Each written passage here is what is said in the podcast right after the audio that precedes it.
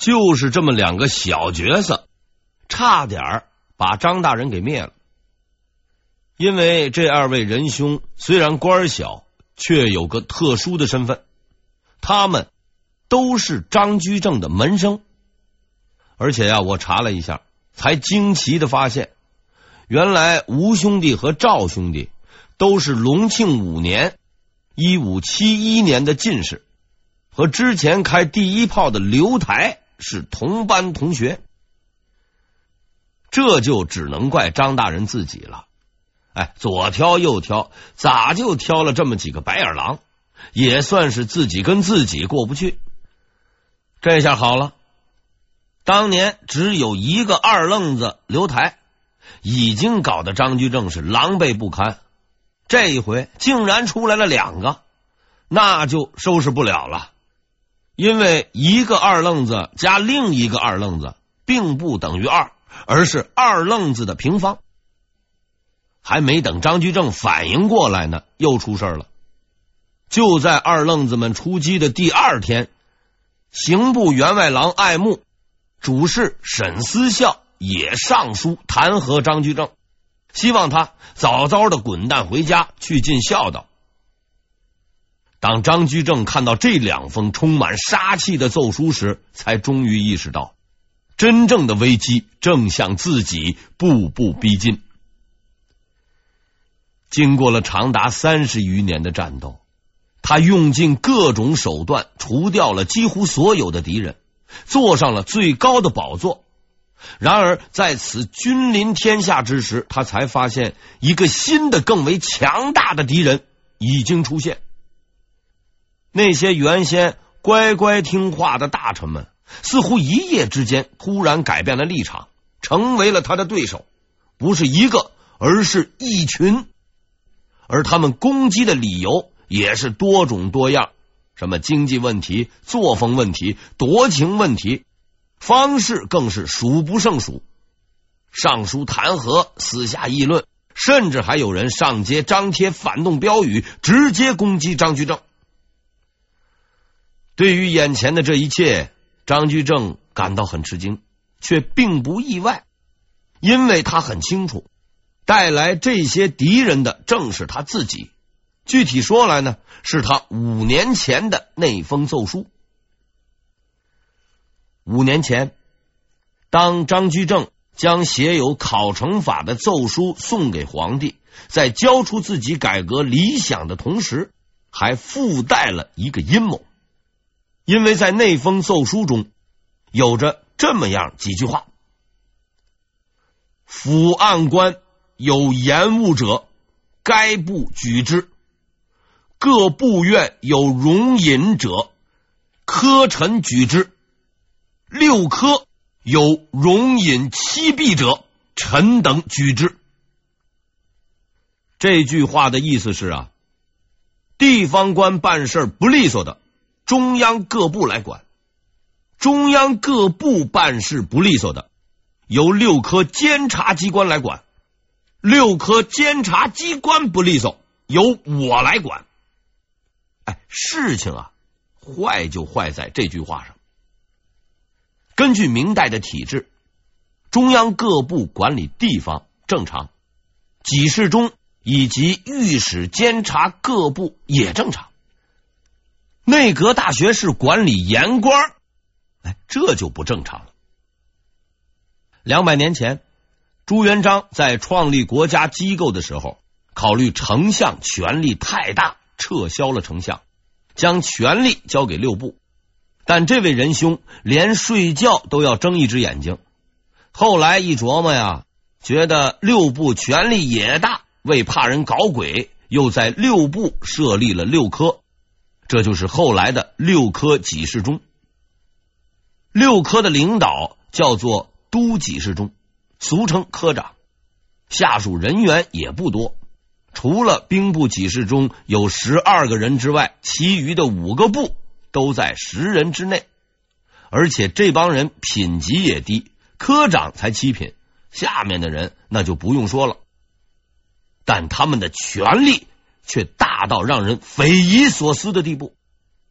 比如说，部长下令要干什么事，科长不同意，二话不说，把命令退回给部长，让他修改。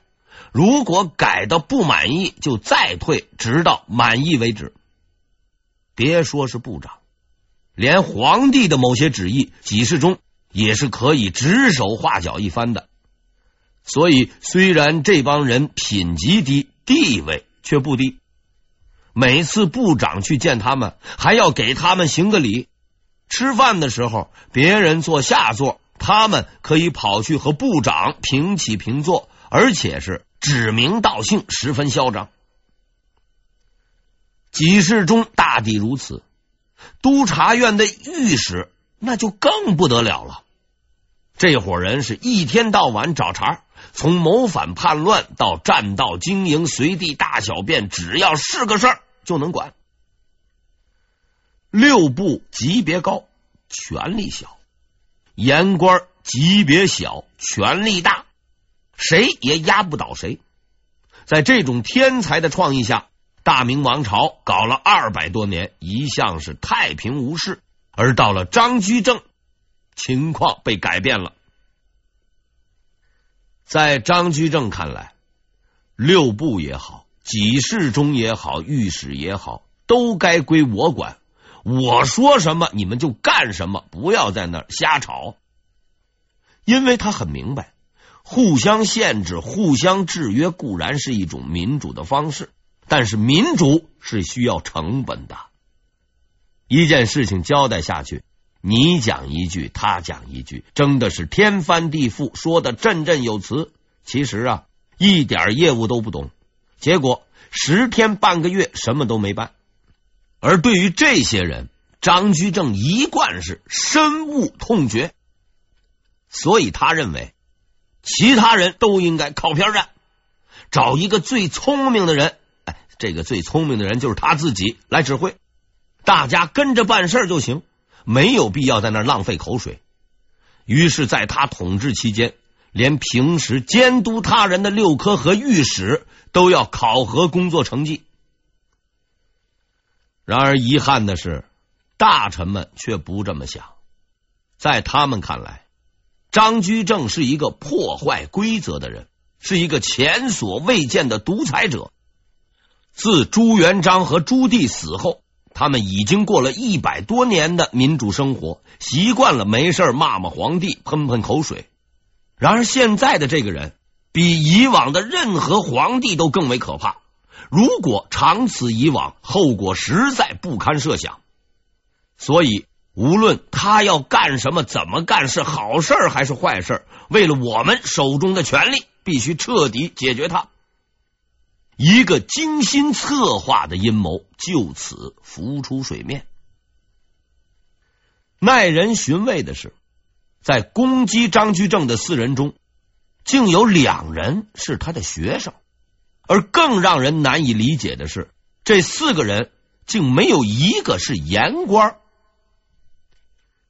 该说话的言官都不说话，却冒出来几个翰林院的抄写员和六部的小官。原因很简单，躲避嫌疑。而且第一天学生开骂，第二天刑部的人就跟着来说他们是心有灵犀，真是杀了我也不信。所以还是那句话，夺情问题也好，作风问题也罢，那都是假的，只有权力问题才是真的。张居正不能理解这些人的思维。无论如何，我不过是想做点事情而已，为什么就跟我过不去呢？但在短暂的郁闷之后，张居正恢复了平静。他意识到一股庞大的反对势力正暗中涌动，如不及时镇压，多年的改革成果将毁于一旦。而要对付他们，摆事实、讲道理，那都是毫无用处的，因为这帮人。本就不是什么实干家，他们的唯一专长就是摆出一副道貌岸然的面孔，满口仁义道德，唾沫横飞，攻击别人，以达到自己的目的。对这帮既要当婊子又要立牌坊的人，就一个字儿：打。听说此事后，皇帝随即下达命令，对敢于上书的四人执行廷杖，也就是打屁股。张大人的本意大抵也就是教训一下这帮人，但是后果却大大出乎他的意料。打屁股的命令下来后，原先不吭声的也坐不住了，纷纷跳了出来，搞签名请愿，集体上书。反正法不责众，不骂白不骂，不请白不请。在这一群凑热闹的人中，倒也还有两个比较认真的人。这两个人分别叫做王希爵和申时行。这二位仁兄就是后来的朝廷首辅。这儿呢，咱就不多说了。但是在当时，王希爵是翰林院掌院学士。申时行是人事部副部长，只能算是小字辈，辈分虽小，办事儿那可是大手笔。人家都是签个名、骂两句完事儿，他们却激情澎湃，竟然亲自跑到了张居正的府上，要当面为大家求情。张大人哪里是说见就见的？碰巧得了重病，两位大人等了很久也不见人。只能从哪里来回到哪里去。申时行回去了，王希爵却多了个心眼儿，趁人不备，哎，竟然溜了进去，见到了张居正。眼看着人都闯进来了，张居正无可奈何，只好哎带病工作。王希爵不说废话，开门见山，希望张居正大人海涵，不要打那四个人。张居正呢？唉声叹气，哎呀，这个那是皇上生气要打的，你求我也没有用啊。这话倒也不假，皇帝确实很生气，命令呢也确实是他下的。可这种话，你骗骗两三岁的小孩，相信啊，哎，还管点用。但王希爵先生已经四十四了，皇上即使生气。那也是因为您呢，哎，这就是王希爵的觉悟。话说到这个份上，张居正无话可说了，现场顿时陷入了沉寂。见此场景，王希爵感到可能有戏，正想趁机再放一把火，然而接下来发生了他做梦也想不到的事情。沉默不语的张居正突然站了起来。抽出身旁的一把刀，王希爵顿时是魂飞魄散，估计对方是恼羞成怒，准备拿自己开个刀。正当他准备遗言之际，更不可思议的事情发生了：九五至尊、高傲无比、比皇帝还牛的张大人，扑通一声给他跪下了。没等王学士喘过气来。张学士就把刀架在了自己的脖子上，一边架一边喊：“皇帝要留我，你们要赶我，到底想要我怎么样啊？”面对无数居心叵测的人，面对如此困难的局面，张居正一直在苦苦支撑着。他或许善于权谋，或许挖过坑害过人。但在这个污浊的地方，要想生存下去，要想实现救国济民的梦想，这是唯一的选择。现在，他的忍耐终于到达了顶点。张居正跪在王希爵的面前，发出了声嘶力竭的呐喊：“你杀了我吧！你杀了我吧！”王希爵懵了，他没有想到。那个平日高不可攀的张大学士，竟然还有如此无奈的一面。情急之下，手足无措，只好匆匆行了个礼，退了出去。张居正发泄了，王希爵震惊了，但闹来闹去，大家好像把要被打屁股的那四位仁兄给忘了。于是，该打的还得打，一个都不能少。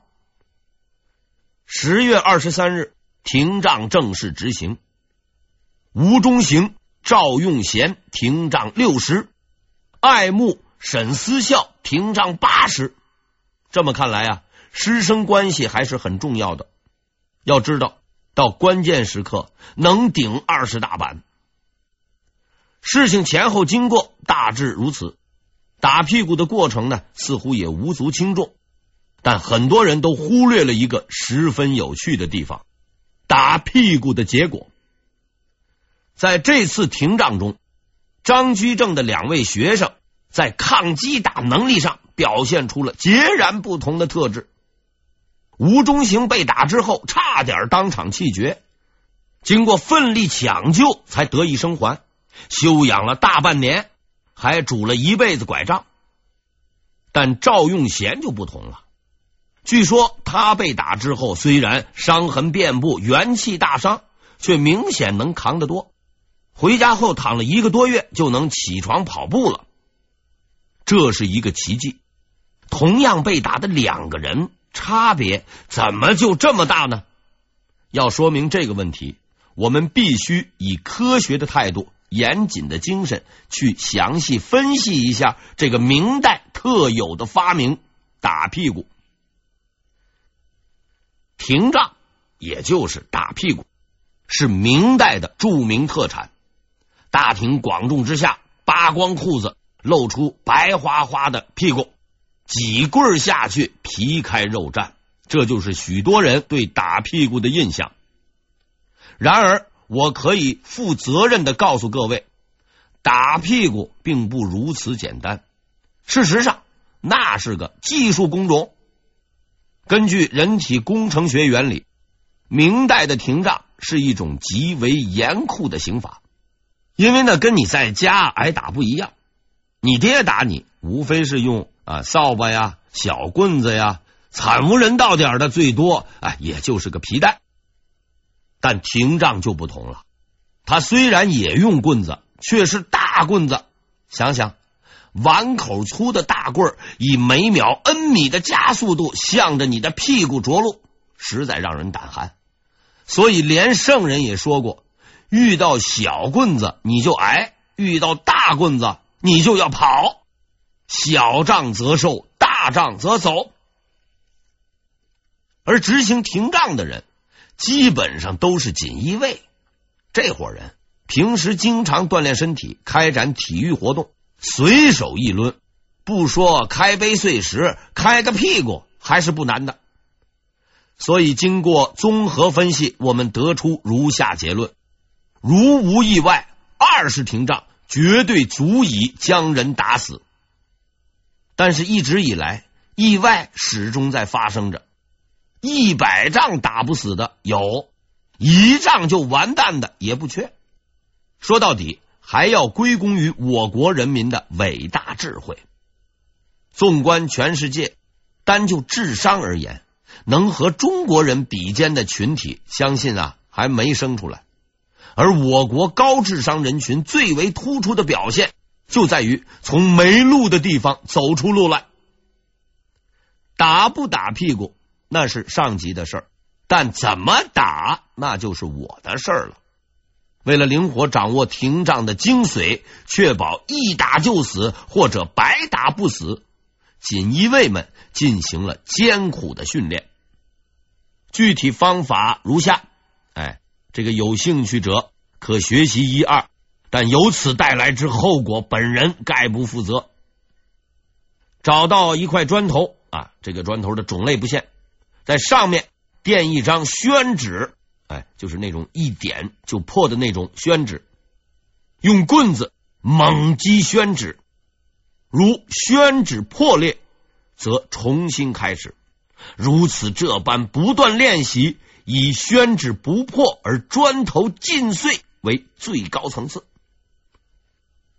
如果能打到这个级别，基本就可以出师了。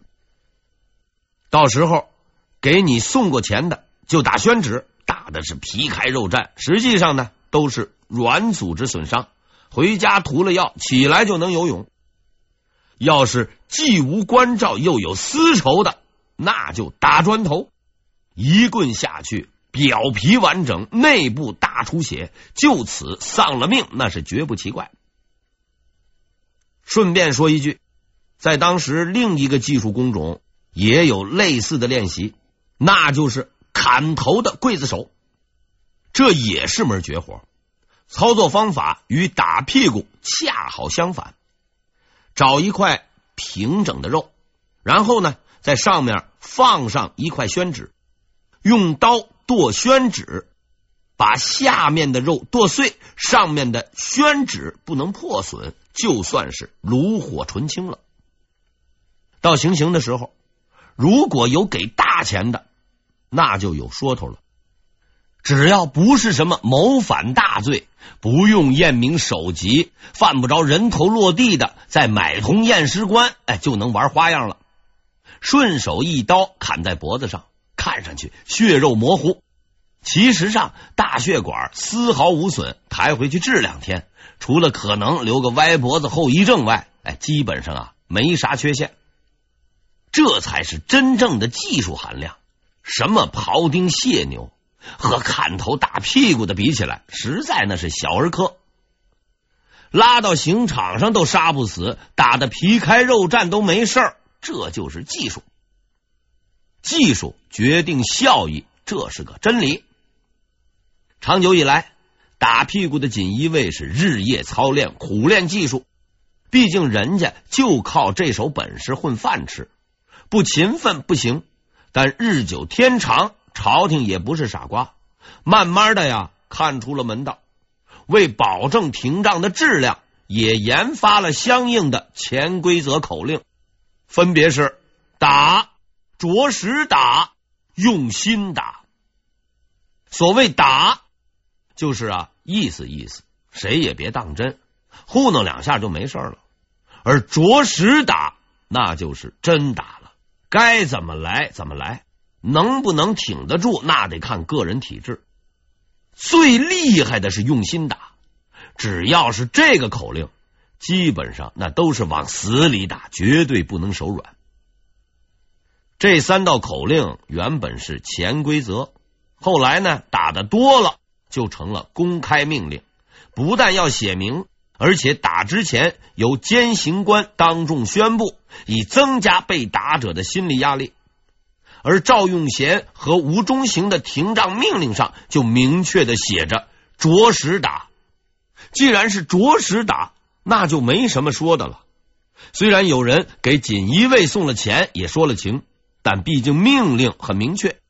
如果过轻，没准下次被打的呀，那就是自己。和钱比起来，还是自己的屁股更重要。既然同样是着实打，同样是读书人。体质相同，为什么吴中行丢了半条命，赵用贤却如此从容呢？原因很简单，赵用贤是个胖子，而吴中行很瘦。用拳击术语讲，这二位不是一个公斤级的，抗击打能力不同。赵用贤有脂肪保护，内伤较小。而吴中行没有这个防护层，自然只能用骨头来扛。这一结果也生动的告诉了我们：虽说胖子在找老婆呀、体育活动方面啊不太好使，但某些时候啊，有一身好肥肉，哎，还是派得上用场的。挨打之后还没完，吴中行和赵用贤因为官职已免，被人连夜用门板抬回了老家。哎，没有资格坐轿子。这场学生骂老师的闹剧就此画上了句号。当然了，不管他们是出于何种动机，是否有人主使，但这两位仁兄由始至终没有说过一句软话，坚持到底。单凭这一点就足以让人敬佩。在整个事件中，最让人胆寒的。却不是张居正，也不是这两位硬汉，而是一个女人